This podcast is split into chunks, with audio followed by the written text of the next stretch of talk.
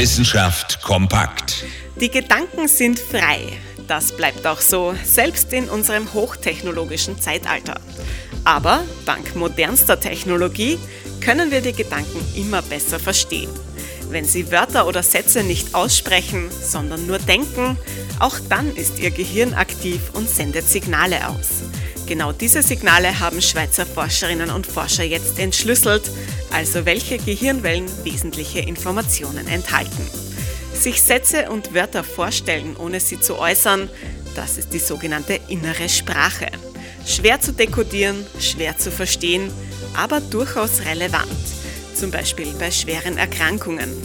Menschen, die sich verbal nicht mitteilen, können dann mit Hilfe neuester Technologien trotzdem verstanden werden, indem die Gehirnwellen ausgelesen und damit die Gedanken entschlüsselt werden.